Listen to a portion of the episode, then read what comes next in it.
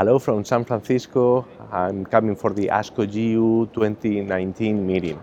My name is Enrique Grande. I'm leading the oncology department at the MD Anderson Cancer Center in Madrid.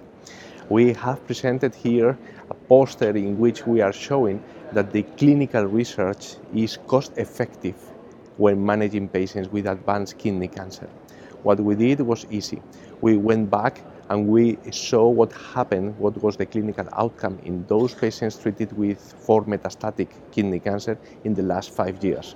And we saw the clinical baseline characteristics and how much it cost the number of visits to the hospital, number of blood tests, number of imaging tests we did in that patients, uh, the cost of the medications we were offering for these patients, and we compare the clinical outcome with the cost of each of these patients according to if they were recruited or not for a clinical trial.